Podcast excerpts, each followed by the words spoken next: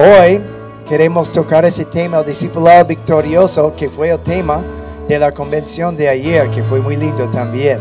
Pues vamos a orar. Padre, queremos ser discípulos victoriosos en Cristo. Y la única manera es como dijo Gerson ahora, es por la llanura del Espíritu Santo. No hacemos nada en nuestra propia fuerza, porque no fuimos diseñados a hacer nada en nuestra propia fuerza.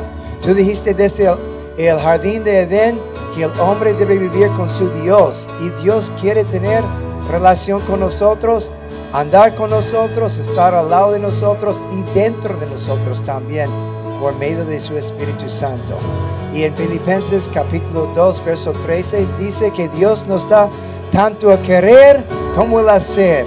Dios tú depositas en nuestro corazón el deseo de hacer tu voluntad y el poder por tu Espíritu Santo. Así que estamos más que agradecidos en esta mañana y queremos serte fiel, glorificarte y como resultado todos nosotros estaremos también bendecidos. En el nombre de Cristo, amén. Amén.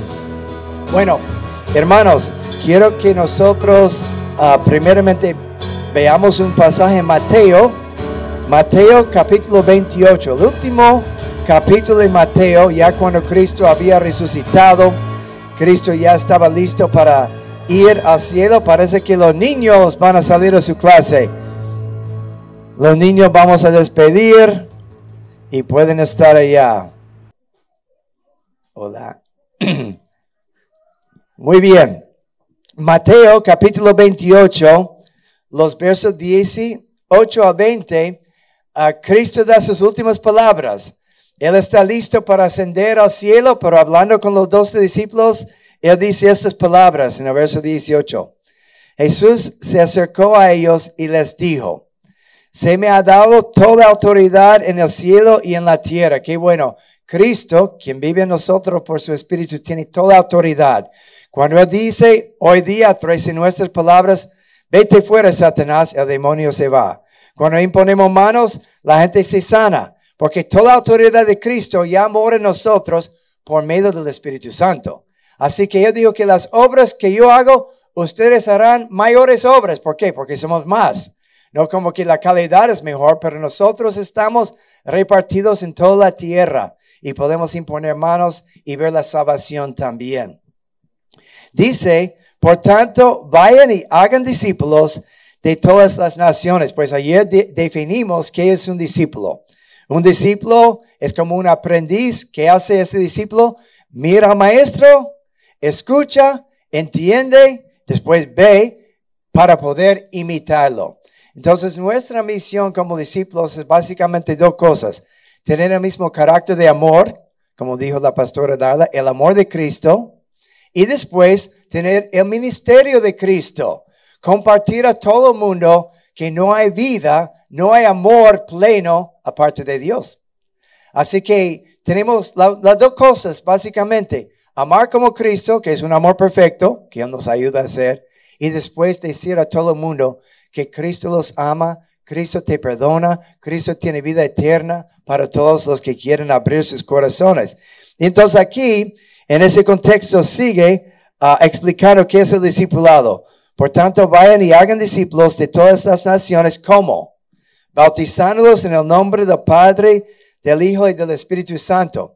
Algunos piensan que uno en el bautismo va en el agua como para limpiarse, para bañarse. No, no, no es esto. Dice en la Biblia que el bautismo es un sepulcro. Tú vas bajo del agua y como no somos peces, no podemos respirar. Estamos básicamente muertos allá, pero gracias a Dios que el bautizador nos saca del agua también. Entonces es un sepulcro donde yo digo, yo muero a mi pecado, a mi voluntad, y cuando salgo del agua, tengo nueva vida en Jesucristo para cumplir con su poder, el poder del Espíritu Santo. Es una nueva vida.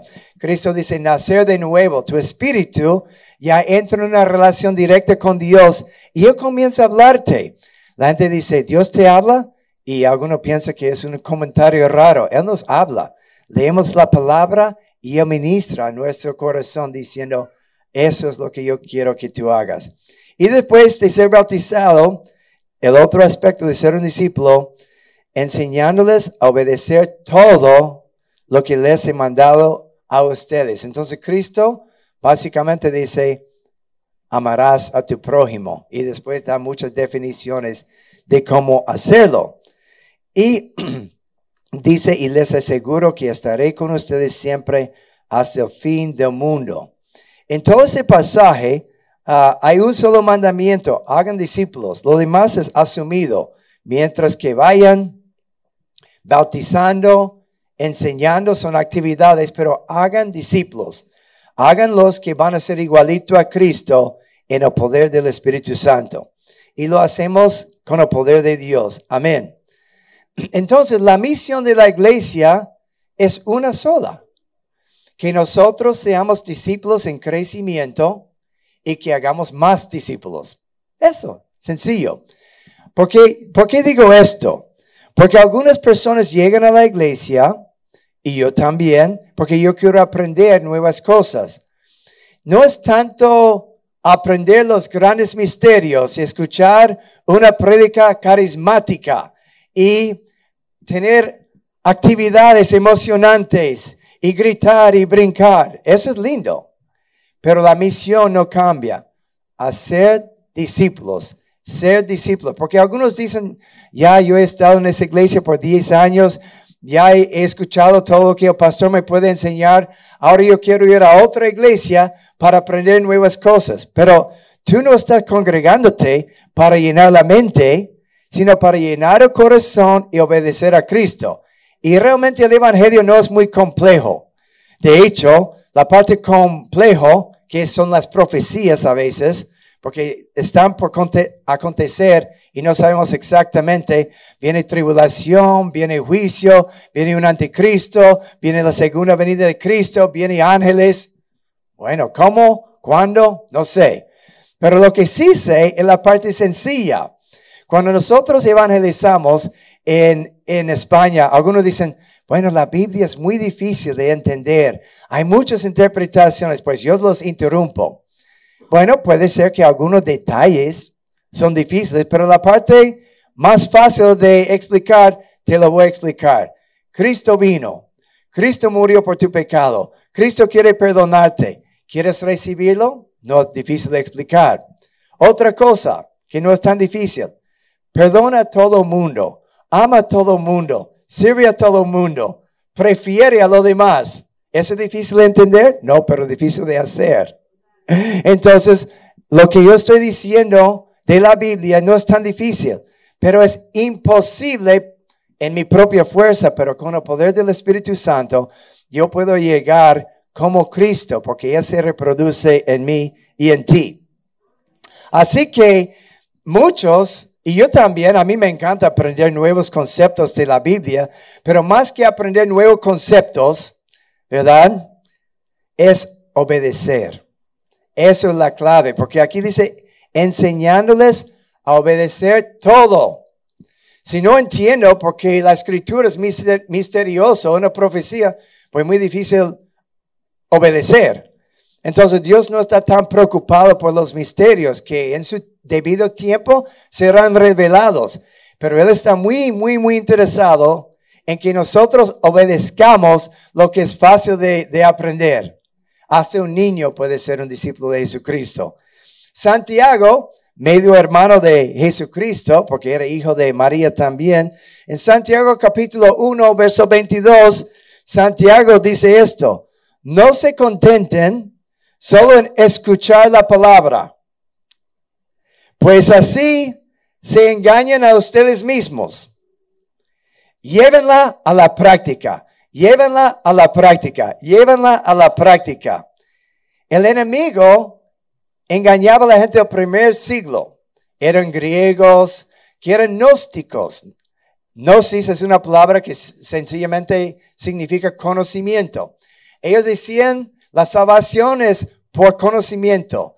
Y llenan la mente de mucha información, filosofías y todo. Y ellos decían, los gnósticos, que el cuerpo es malo. Entonces no importa que con el cuerpo tú mientas, que tú fornicas, que tú adulteras, que tú robas, porque el cuerpo en sí es carne, es malo, pero la mente es importante. Entonces llenaba la mente con filosofía y maltrataba al uno al otro. ¿Tú crees que eso es bueno? El Señor quiere que tú dejes tu filosofía del mundo allá en la calle donde no sirve para nada y más bien que amas el uno al otro, que apliques la palabra, que seas como Jesucristo. Entonces, para llevar a cabo el discipulado, yo voy a darte dos claves que yo he usado durante muchos años en el Señor. De hecho, el pastorcito Charlie recibió al Señor a los 12 años en el año 75. Entonces, desde 75, que estamos hablando ya de, de 46, mira la matemática, 46 años y por la gracia de Dios, mi mamá que era muy creyente siempre me llevaba y mi papá también iba a la iglesia. Desde los 12 años nunca he dejado de ir a la iglesia todos los domingos. Y, y para mí, no para jactarme, solamente yo amaba a Dios. Me encantaba cantar, aprender de su palabra, tratar bien a los demás y recibir este amor. Pues si tú quieres ser un buen discípulo, obedeciendo todos los mandamientos, tú necesitas dos ayudantes. Número uno, obviamente, es Dios. Y número dos, es tu prójimo.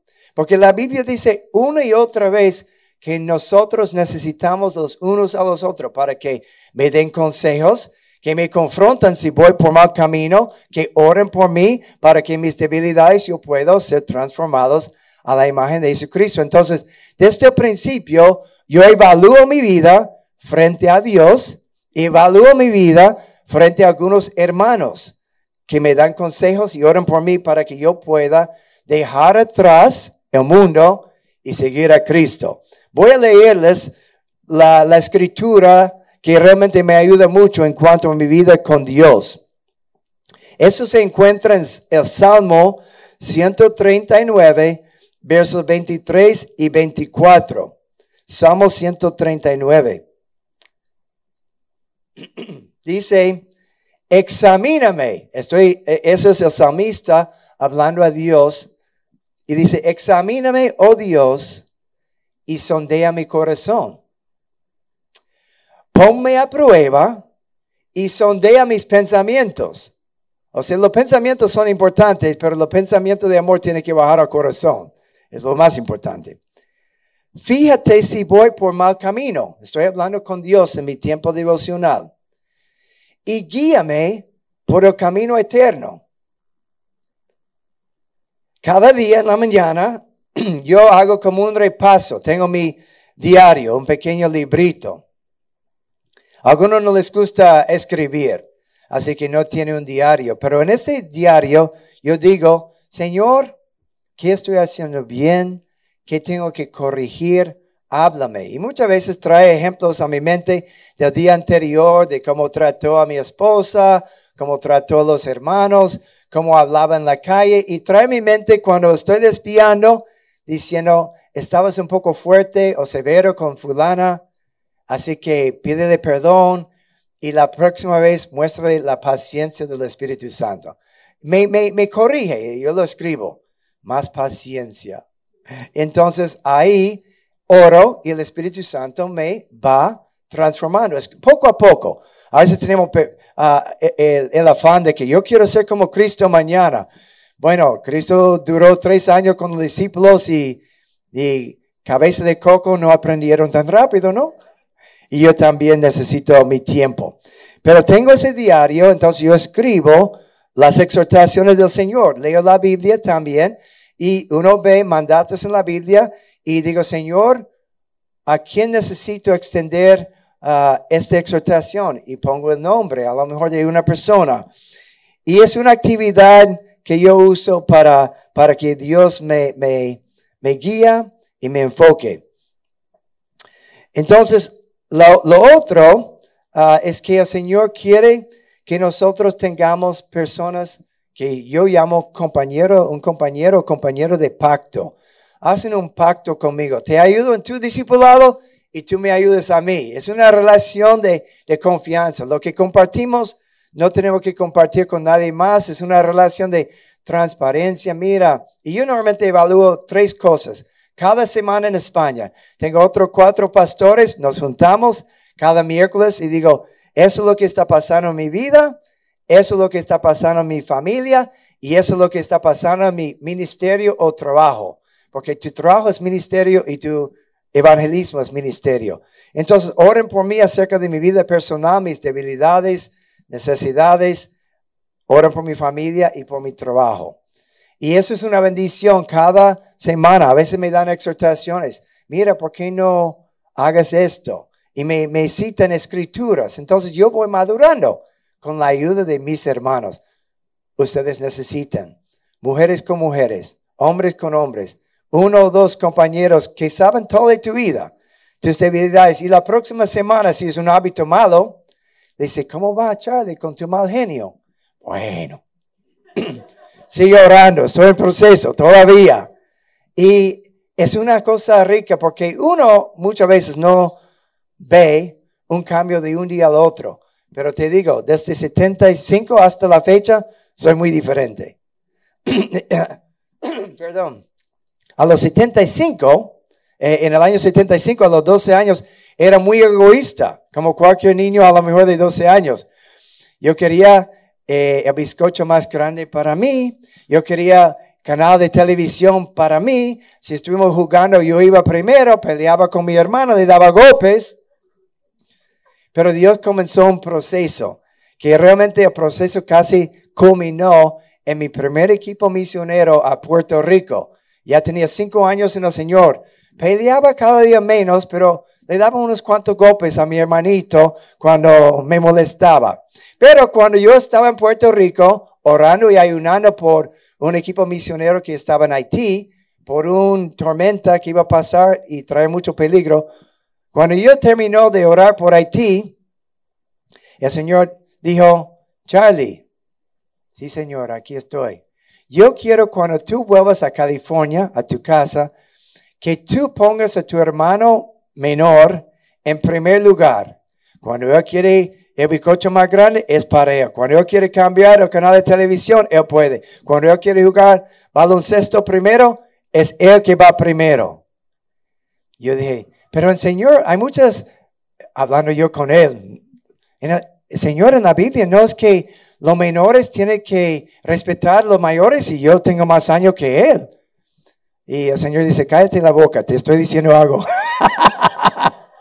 Tú vas a servir a tu hermano porque el más grande en el reino de Dios es el siervo de todos. Aprendí esta lección. Cuando volví a la casa, nunca levanté la mano a mi hermano desde esta fecha.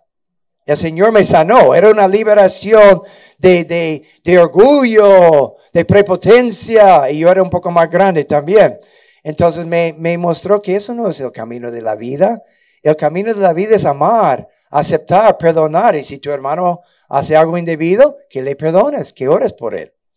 Entonces, después de unos pocos días, mi mamá, que estaba sorprendida porque me conocía muy bien, que no estaba peleando, ella dijo, ¿quién eres tú y quién secuestró a mi hijo? Porque tú no peleas con Tomás, tu hermano, ¿qué pasa? Yo le dije, Dios hizo su obra. Bien, la obra de Dios nos hace más como Cristo. La exhortación y la corrección de los hermanos nos hace más como Cristo.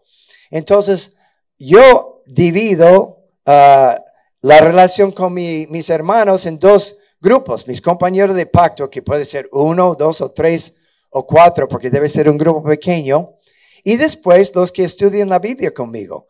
A mí me gusta mucho en la casa, en grupo pequeño, porque todos pueden participar, decir cómo van a aplicar ese pasaje a su vida y también congregarse en la congregación más grande como esta, donde recibimos una enseñanza de la Biblia también. Pero eso es mi manera de crecer en Cristo. Y la Biblia en muchos pasajes hablan de esto, que debemos someter nuestras vidas a Dios. Déjale a Él decirte lo que sea. Lo lindo de Dios es que cuando Él te corrige, que no siempre pasa con a lo mejor la esposa o, un hermano que dice, Charlie, eso fue mal hecho. Uno a veces se defiende, dice, bueno, pero uno tiene que hacer lo que entiende. Cuando Dios me corrige, yo solamente digo, Sí, Señor, tiene la razón, es verdad.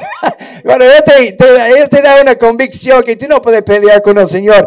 Y cuando lo haces como un loco, como yo dice, pero Padre, yo soy mayor que mi hermanito, ¿cómo puede ser? Él dice, ya, Porque yo sabía en el argumento que estaba mal. intentando esquivar como nosotros hacemos para, para ser un poco egoísta y buscar la voluntad de uno. Pero hermanos, seguir tu propia voluntad no, no te da mucho gozo. El, el, orgullo que provoca peleas, gritadera, ah, envidia, celos, todo para mí, nada para ti. En el momento, la carne le gusta. Y después de dos minutos, te sientes mal. Porque estás saliendo de tu propósito en la creación, que es amar. Eh, eh, la Biblia es muy sencillo. Amarás a Dios con todo tu corazón y a tu prójimo como a ti mismo. Ese amar a tu prójimo como a ti mismo es imposible sin el Espíritu Santo. ¿Cuántos se levantan en la mañana y dan golpes a sí mismo? Si lo hacen, te vamos a buscar un buen psicólogo. Pero a veces uno da un golpe al otro, pero la Biblia dice, pues amarás a tu, a tu prójimo como a ti mismo. Si no vas a dar golpes a ti mismo, tampoco a tu prójimo. Si no te vas a mentir a ti mismo, no debes mentir a tu prójimo. Si no vas a engañarte a ti mismo y no vas a ayunar cuando no tienes que ayunar, entonces si tu prójimo necesita comida y tú tienes comida, dale comida a tu prójimo también, comparte. Bien, entonces todo el mundo necesita un compañero de oración. Si no tienes, la exhortación de hoy es busca este compañero o compañero de oración, que puede ser en un pequeño grupo donde ya existes. Tú dices con una hermana, un hermano, si tú eres hombre, puedo orar contigo si quiero por teléfono, para que yo te diga lo que está pasando en mi vida y tú a mí. Eso no es como opcional para un discípulo maduro. Le digo una y otra vez, los esposos también pueden tener esa relación que es muy bueno porque hablan de todo, pero a veces el hombre tiene que hablar con un hombre y la mujer con una mujer porque nos entendemos de otra forma también. Quiero decirte uh, el, segundo aspecto de cómo yo uh, dejo que Dios, me habla en la mañana, pero tú no puedes tener una, relación con Dios solamente en tu tiempo devocional. En la mañana, Señor, sí, corrígeme. Y después ya tengo 16 ah, horas libre para hacer lo que yo quiero. Entonces, ¿qué hago yo? Quiero terminar con un verso más. Ya hemos hablado de los hermanos. Necesitas personas que oran contigo y tú, tú abres tu vida. Pero con el Señor tenemos en nuestra bandera y los que estaban conmigo, vamos a recitarlo en la Reina Valera, Juan 8:32. En la Reina Valera, que es en vosotros, mira. Y dice, conoceréis la verdad y la verdad os hará libres. Amén. Entonces, si eso está en nuestra bandera, eso es una bendición profética sobre la nación dominicana. Lo oro y lo creo. Entonces, ¿cómo puedo yo conocer la, la verdad? Leyendo la Biblia. Pero es más, en, en José capítulo 1, verso 8, dice leer, o sea, llenar la mente no es suficiente. Dice así en Josué 1, 8, que sabemos, pero a veces dejamos de aplicar, yo también, así que voy a mostrarte mi estrategia para no olvidar. Dice Josué 1, 8, Recita siempre. ¿Cuántas veces? Siempre. Todos los días. Durante el día también. El libro de la ley, los mandatos de Dios. Y medita en él de día y de noche. Cumple con cuidado. Eso fue Santiago que dijo, no solamente leer la palabra, practícala. Aquí dice cumple, es lo mismo. Cumple con cuidado todo lo que en él está escrito si yo cumplo cada palabra, yo tengo la vida abundante. No hay otra vida mejor. Me maltratan, pero yo estoy con Cristo. Así, dice, prosperarás y tendrás éxito. ¿Cuántos les gusta la prosperidad y el éxito? Pueden levantar la mano. Ok, bajen las manos. ¿Cuántos, si pueden levantar la mano, ojalá que alguien que está durmiendo no se levante y levante la mano.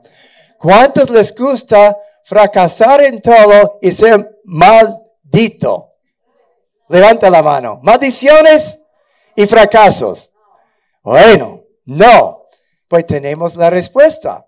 medita en la palabra, obedece a Dios y la prosperidad viene. El problema es que yo tengo esto y muchas veces se me olvida hacerlo porque dice de día y de noche. Es algo continuo.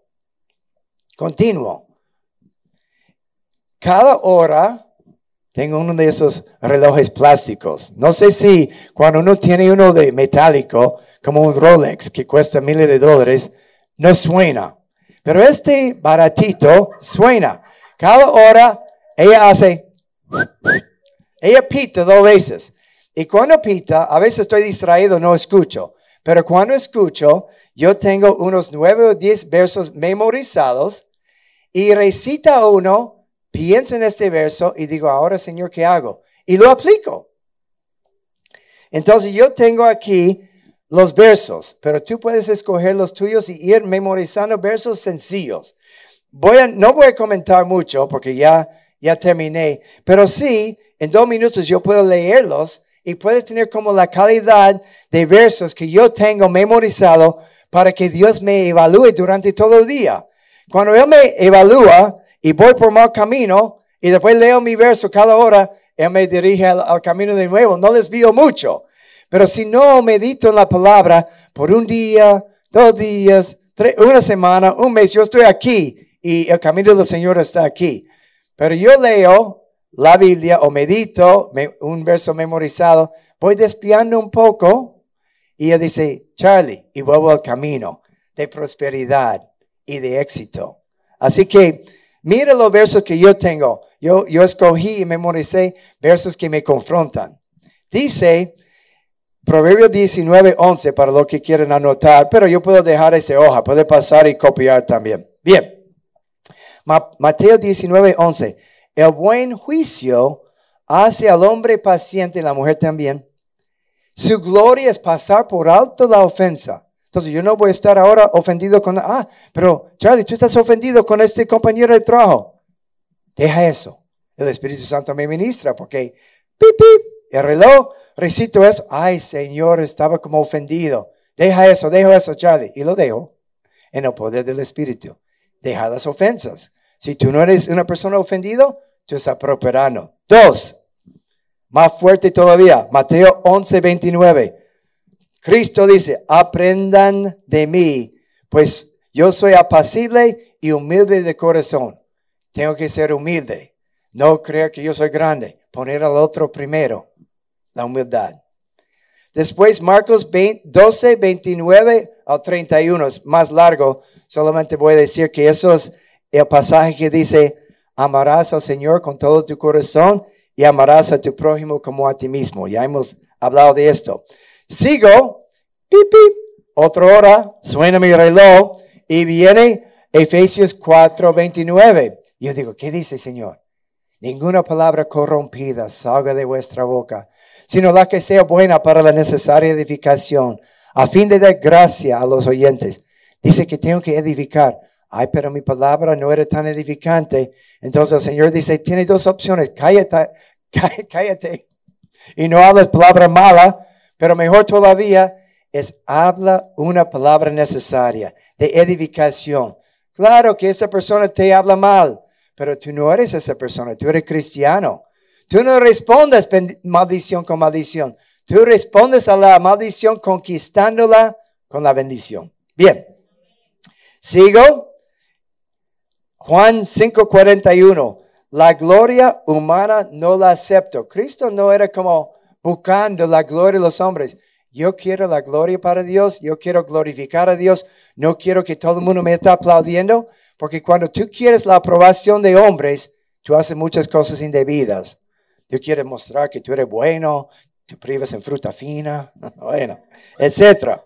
Después, pita el reloj de nuevo, y viene Gálatas 5, 22 y 23 solamente que muchos tienen memorizado. El fruto del Espíritu es amor, gozo, paz, paciencia, benignidad, bondad, según la versión fe, mansedumbre, temblanza.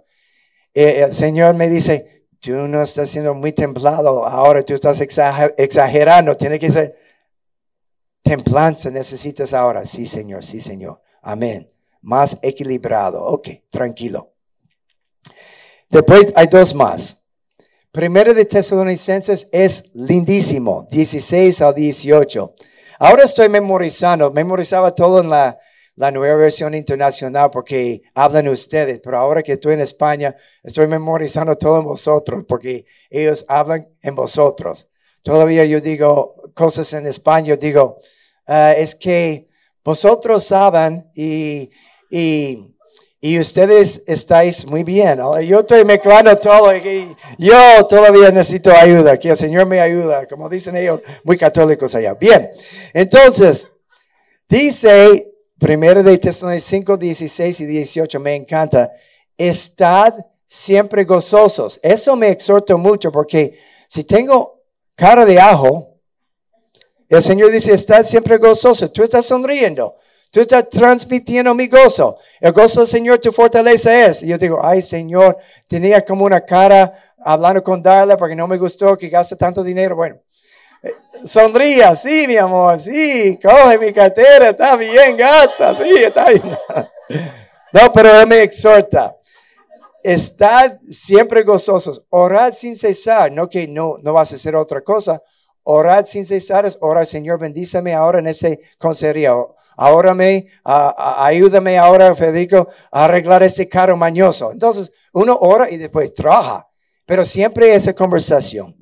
Y por último dice, den gracias a Dios en toda situación, no por toda situación, en toda situación. Señor, gracias. Es difícil, pero tú estás conmigo. Gracias, Señor. Tú me vas a sacar adelante. Gracias, Señor. Y mira, tan preciso es, porque esta es la voluntad de Dios. No sé la voluntad de Dios. Yo, yo sí, la, sí la sé. Gozosos. Oración siempre y dar gracias. Ya, ya tú estás en la voluntad de Dios. Bien.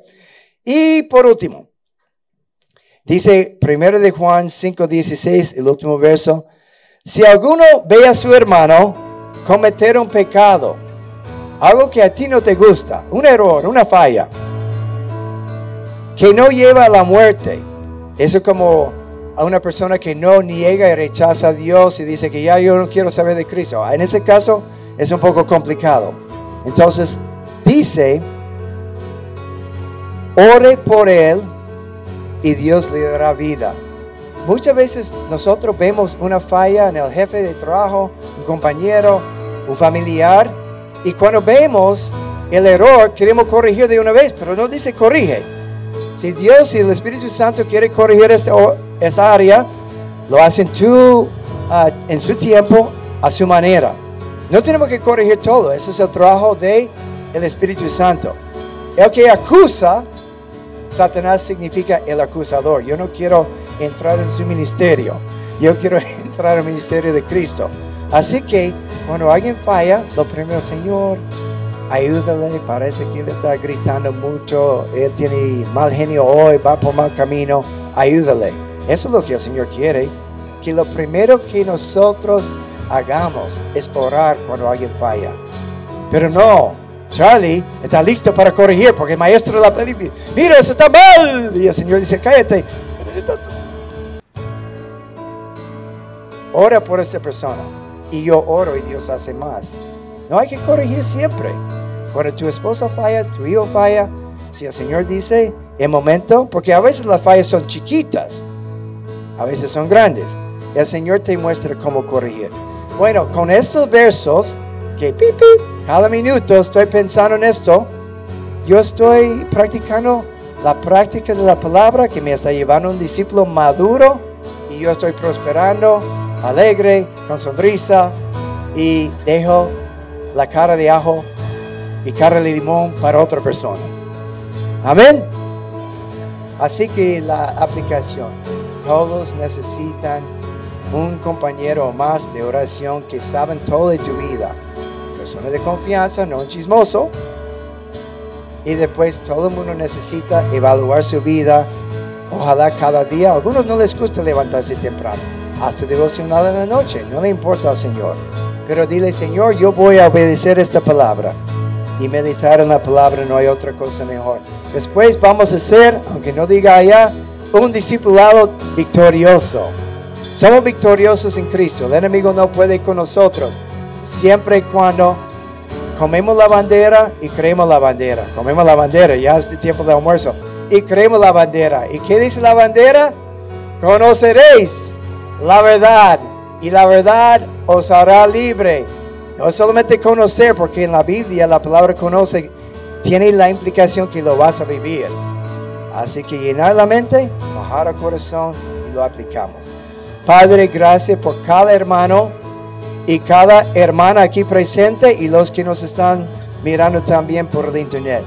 Te pedimos que tú establezcas en nosotros estos dos hábitos, que Dios puede evaluar nuestra vida cada día y también durante el día a través de su palabra y también damos derecho a algunos hermanos a confrontarnos, corregirnos, orar por nosotros, animarnos y siempre apoyarnos en nuestro discipulado. Gracias Señor por esas herramientas para vencer al enemigo y ser cada día más como Jesucristo. Y yo te pido Señor para cada hermano y cada miembro aquí que hace compromiso, que tú apliques tu promesa y declaro prosperidad y éxito a todos que están tomando la determinación de obedecer tu palabra. En el nombre de Jesucristo, amén.